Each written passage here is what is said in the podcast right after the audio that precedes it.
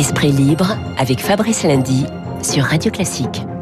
Il est 8h43 sur Radio Classique Esprit Libre. On est jeudi. Voici François-Olivier Gisbert. Bonjour François-Olivier. Bonjour Fabrice. Vous avez suivi évidemment, comme nous tous et toutes, probablement donc l'intervention du président de la République hier dans ce contexte de guerre menée depuis une semaine pile par la Russie contre l'Ukraine. Comment vous l'avez trouvé, le chef de l'État? Bah, Vous l'avez sans doute noté, euh, je suis souvent critique euh, sur Macron, notamment sur le plan économique. Mais alors là, franchement, euh, respect. Chapeau bas. Je crois. Il a eu des, des, mots très forts pour les Ukrainiens, notamment pour euh, Volodymyr Zelensky, qui est le, notre héros, le, enfin le héros de la liberté. Puis en même temps, il a dit qu'il voulait continuer à dialoguer avec Poutine. Et, et il a raison, parce qu'il est un des seuls aujourd'hui au monde à pouvoir le faire avec Olaf Scholz, le, le chancelier allemand. Il l'a pas décrit comme dictateur en plus. Il l'a pas décrit. Enfin bon, tout le monde sait, enfin, quand on entendait, disons, la petite musique derrière, il le voyait comme tel, mais il le disait pas effectivement. Et puis surtout, je pense que c'est important aussi, il continuait à ménager à, à, juste titre le peuple russe, qu'il ne faut pas confondre avec le psychopathe qui est à sa tête. Hein. Alors, de cette allocution, on retiendra surtout qu'il a relancé l'idée de la défense européenne. Je crois que c'est la, grande information. C'est pour ça qu'il y avait quelque chose d'historique hier, en convoquant un, sommet les 10 et 11 mars prochains à Versailles. Enfin, je crois que c'est la meilleure réponse que l'Europe pouvait apporter aux abjections poutiniennes en cours en Ukraine. Et puis c'est pas fini parce que, comme l'a dit Jean-Yves Le Drian ce matin, le pire est peut-être à venir. Euh, François Olivier, on, voit parfois euh, Poutine euh, grimé en, Hitler par ceux qui le, combattent. Franchement, c'est sérieux de, comparer l'un et l'autre? Bah, Macron s'est gardé de faire cette comparaison. On, vient de le dire, il a eu raison. Mais euh, si on regarde un peu près quand même, euh, je, risque de tomber dans ce qu'on appelle le, le, la loi de Godwin, vous savez, qui était mise au point par un avocat américain, Mike Godwin, qui établit que euh, plus une discussion en ligne se prolonge, plus s'élève la probabilité d'une allusion ou d'une comparaison avec les nazis ou avec Adolf Hitler. Mais ces jours-ci, avec la crise ukrainienne, je pense qu'on peut dire c'est tous les jours Godwin, parce que on, on a scrupule à faire évidemment des rapprochements avec ce que les bien-pensants du journal Le Monde, sont des spécialistes d'ailleurs, appellent les heures les plus noires de notre histoire. Mais il faut bien reconnaître qu'on y est qu'on a le sentiment de revivre la fin des années 30 et le début des années 40. Alors, c'est quoi là, la vraie personnalité de Poutine? Eh ben, il a au moins un point commun avec Hitler ou Staline, avec la plupart des dictateurs, il ne croit qu'à la force et à la terreur. Souvenez-vous de l'écrasement de Grozny, capitale de la Tchétchénie, lors de la guerre du même nom. Une ville de 200 000 habitants, détruite à plus de 80%, rasée, évanouie.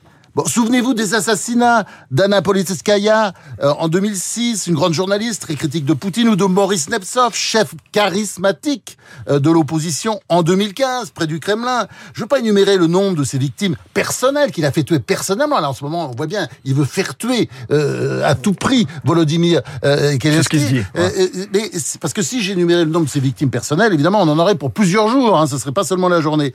Mais cette façon de tuer systématiquement les opposants ou les voix dissidentes, bah, ça fait penser aux, aux méthodes du Führer. Je suis absolument désolé. Et, qui, a, qui, a, tué beaucoup, notamment l'ancien chancelier euh, von Schleicher, pour terroriser les Allemands. Il y a d'autres semblances aussi. Parce qu'il n'a aucune parole. Euh, lors des accords de Munich en 38, les Français et les Britanniques avaient donné à Hitler la, les Sudètes, Sudètes, région de la Tchécoslovaquie majoritairement peuplée de germanophones. Bon, l'année suivante, qu'est-ce que fait le Führer? Ben, Il envahit d'autres régions de la Tchécoslovaquie, la Bohème et la Moravie. Dans le cas de Poutine, personnage sans parole aussi, prétendait vouloir récupérer le Donbass, région russophone à l'est de l'Ukraine, et je pense que je pense que la communauté occidentale le lui aurait donné, c'est-à-dire elle aurait regardé ses pieds s'il avait pris le euh, Donbass et on aurait essayé de passer à autre chose. Mais en fait, il voulait tout et il croyait dans ses rêves que l'Ukraine n'attendait que ça. C'est pour ça qu'il est hors sol, comme nous l'a montré très bien David Abiker euh, tout à l'heure. Il est hors sol.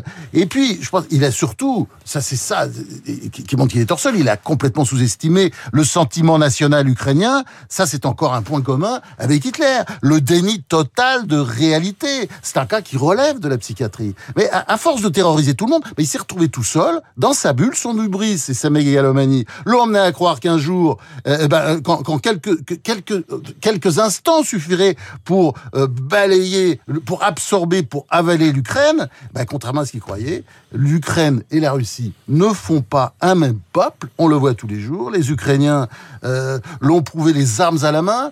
Il semblerait qu'il y ait quand même plusieurs milliers de morts déjà euh, du côté russe. C'était pas très attendu. Et puis euh, il a un gros os aussi. C'est le personnage charismatique qui traite de nazi d'ailleurs, même s'il est juif. ça c'est Poutine, il s'en fout. c'est ce personnage charismatique qui sera certainement l'une des grandes figures du 21e siècle. À n'en pas douter, contrairement à Poutine. Eh ben c'est évidemment Volodymyr Zelensky. Zelensky. à terme, ça va être quoi les, effets de, cette guerre, François-Olivier Gisbert? Ça, va coûter cher à, Poutine? Oui. Je pense que la guerre est une tragédie pour l'Ukraine d'abord. Hein. C'est à pleurer, beaucoup de Français pleurent devant leurs écrans. Mais euh, on peut dire que, on peut déjà dire, on sait déjà que la, suite sera compliquée pour Poutine. Parce qu'on ne peut pas imaginer, euh, euh, enfin on ne peut qu'imaginer plutôt, que, que beaucoup de généraux n'en peuvent plus de ses lubies, de ses ukases, de son aventurisme. Vous savez, comme les généraux de la Wehrmacht, contre Hitler d'ailleurs, dans les années 40. Et euh, je dirais, une autre raison aussi, parce que l'économie russe, en piteux état, va s'effondrer davantage. Faut pas oublier que la Russie est un pays très pauvre. Hein. Le PIB, le, pays le plus vaste du monde, avec des gisements pétroliers, gaziens, ne pas savoir quoi en faire, euh, et, le pays, le, euh, un pays très pauvre, de 146 millions d'habitants, qui doivent se partager un PIB et à, peine égal, enfin non, qui est en dessous de celui de l'Italie. Non mais vous vous rendez compte Évidemment, cet argent est pillé. Bon, il faut rester prudent parce que évidemment, euh, quand on commence une guerre, on ne sait pas comment elle finit, ça on est bien d'accord, mais tout confirme que ce sera beaucoup plus compliqué qu'il le pensait, et il a peut-être fait euh, la, guerre de trop. Et il faudra voir d'ailleurs comment réagira à long terme le peuple russe. On sait déjà qu'ils n'aiment pas cette guerre. Hein enfin, en tout cas, les élites. Il y a eu beaucoup de manifestations spontanées, notamment à Saint-Pétersbourg. Elles ont été sévèrement réprimées. 6000 arrestations. Et je pense que plus le conflit euh, durera, et, plus, euh, plus le fossé se creusera, en tout cas entre une partie du peuple et, euh, et Poutine. Et je dirais un dernier point. Il a une faiblesse personnelle. Ça, c'est sa différence avec Hitler. C'est le genre de faiblesse que tous les peuples détestent. Il adore l'argent. C'est même un goinfre. Et, et, il est très riche. Sans doute l'un des hommes les plus riches du monde. Avec ses copains coquins et mafieux. Il pille le pays depuis des années. Et vous vous souvenez, Paul Glebnikov. Il faut citer son nom aujourd'hui, il faut s'en rappeler. C'est le patron du magazine économique Forbes pour la Russie. Il a été abattu en pleine rue en 2004 son crime, évidemment, bah, il enquêtait sur la fortune de Poutine. Il commençait à trouver des choses. Et mon petit doigt me dit que tous les services secrets occidentaux vont travailler sur cette piste dans les prochains mois. Et ça va faire du mal. Dernier point. Je pense que, et c'est ça peut-être le principal échec, parce que, bon, il, il, sous-estimait évidemment la capacité de résistance de l'Ukraine, mais surtout, je pense qu'il a ressoudé l'Occident, et particulièrement l'Europe, qui a brusquement compris euh, qu'il ne pouvait pas rester quasi désarmé avec un psychopathe à leur porte. Et à ce sujet, le virage du chancelier allemand Olaf Scholz est tout à fait impressionnant. Enfin, c'est une révolution euh, copernicienne. Oui, d'autoriser le réarmement, euh, notamment de, de l'Allemagne et de. Ah non, mais d'y aller et puis d'être apparemment favorable à la défense, notamment à, la euh, défense européenne, ce qui est, des ce qui des, des antimissiles. Ah non, c'est un virage à 180 degrés. Qui tire des missiles. les Occidentaux, justement, ils ont commis ou pas des erreurs dans ce conflit, dans cette guerre euh, menée par la Russie euh, vis-à-vis de l'Ukraine? François Olivier Bah oui, oui évidemment, mais on commet toujours des erreurs. Mais la guerre de Poutine, de Poutine a surtout fait, pour l'instant, des dommages collatéraux chez les souverainistes. Hein euh, si, si, si, je, je, réponds euh, franchement à la question, chez les souverainistes, les anti-européens, vous savez, les, les poutinistes de, de, tout poil, ils rasent un peu les murs ces temps-ci. Hein euh, Alors, bon, citez-les. Bah, citez, bah, déjà en politique, les candidats, c'est Jean-Luc Mélenchon, Marine Le Pen, Éric Zemmour. Bon, et euh, vous avez noté aussi que Mélenchon et Le Pen ont, ont redressé la tête pour dire qu'il ne fallait pas livrer d'armes à, à l'Ukraine. Les deux, oui, ils ont dit exactement la même chose mot pour mot. Laissez mourir les Ukrainiens. Euh, ça ne nous regarde pas, c'est l'affaire de Poutine. Bon, et c'est avec ce genre de comportement que l'on provoque des guerres. Je crois que c'est, c'est, je, je, sais que les militants, les militants poutinistes d'hier et d'aujourd'hui nous disent et, qu'il y a la guerre, euh, s'il y a la guerre aujourd'hui en Europe, euh, ben, en, oui, en Ukraine, c'est la faute de l'Occident et plus particulièrement de l'OTAN. Mais vous savez, si Poutine a fait cette guerre, c'est à cause de notre faiblesse, de nos lâchetés, de nos pleutrerie. C'était un appel au crime, presque une sorte d'appel à la guerre. Et je pense que les souverainaux euh, poutinistes aujourd'hui qu'on entend. Il y a une petite musique, c'est clair. Et il faut penser aux collabos qui, en 1940, trouvaient toutes sortes d'excuses à Hitler. Vous savez qu'Hitler nous attaquait, et puis alors, le pauvre chat, évidemment, il avait été humilié. Oui, après la chute de l'Empire soviétique, eh ben, la Russie, effectivement, a été humiliée, comme l'Allemagne avait été humiliée après le traité de Versailles, qui sanctionnait son échec lors de la Première Guerre mondiale. Alors, je pense que si l'Occident a, commis des erreurs, je pense qu'il a surtout péché par naïveté, par légèreté. Hein Je crois que c'est ça peut-être l'une des principales leçons. Vous voulez qu'on écoute euh, hier le, sénateur Claude Maluret qui a fait un discours justement donc devant la, Haute Assemblée. Claude Maluret, il est sénateur non inscrit du département de, l'Allier. Hein. Il prend régulièrement la, la, parole sur des sur des sur des thématiques. À chaque fois, ses propos ben, sont toujours euh, repris, euh, relikés, retweetés. On va écouter ce qu'il disait hier justement sur Mélenchon, Le Pen et Zemmour.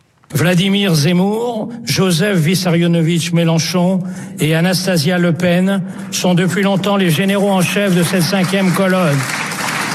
Ces paillassons de Poutine, après en avoir été les caniches, sont candidats à la présidence de la République.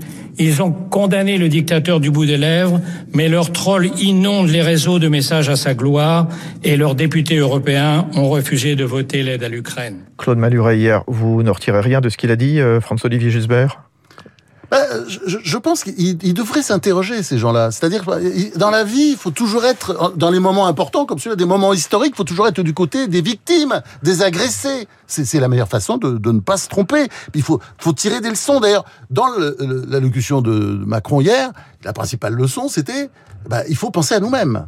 C'est-à-dire, il faut penser à la défense européenne. Et bon, je, je répète, c'était le côté historique. Euh, je dirais que euh, il y a une prise de conscience, une prise de conscience aujourd'hui en Europe de notre fragilité, parce que qui peut croire que l'OTAN est prêt à réagir, par exemple, s'il advenait que Poutine, dans sa folie, euh, décide d'annexer les pays baltes. Pourquoi pas? Il les revendique. Ils n'ont jamais été russes, hein. Ils sont allemands. Ils sont allemands, mais c'est pas grave. Il s'en fout. Tout est russe pour lui. et de toute façon, il, veut, il, va bien trouver une forte communauté de russophones, notamment en Lettonie, par exemple. Est-on tout à fait sûr que l'OTAN réagirait Donc, on a besoin, nous, ici, sur notre continent, d'une force européenne.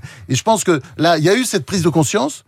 On, on attend maintenant le sursaut, et ce sera peut-être les 10 et 11 mars pour le sommet sur la défense à Versailles sous la présidence d'Emmanuel Macron. Ça sera la semaine prochaine, jeudi, vendredi prochain. D'ailleurs, vous revenez jeudi prochain, François-Olivier Gisbert dans Esprit oui, Libre. Jeudi prochain. Oui. À, jeudi prochain. À bientôt. Passez une bonne journée, Esprit Libre. Donc, euh, tous les jours sur Radio Classique aux environs de 9h moins 20. Dans 5 minutes, il sera 9h. Vous allez retrouver euh, Lucille Bréau pour le rendez-vous, euh, le retour des grands titres de l'actualité de ce jeudi 3 mars. Et puis, juste après, Franck Ferrand, bien entendu, comme chaque matin, qui évoquera pour nous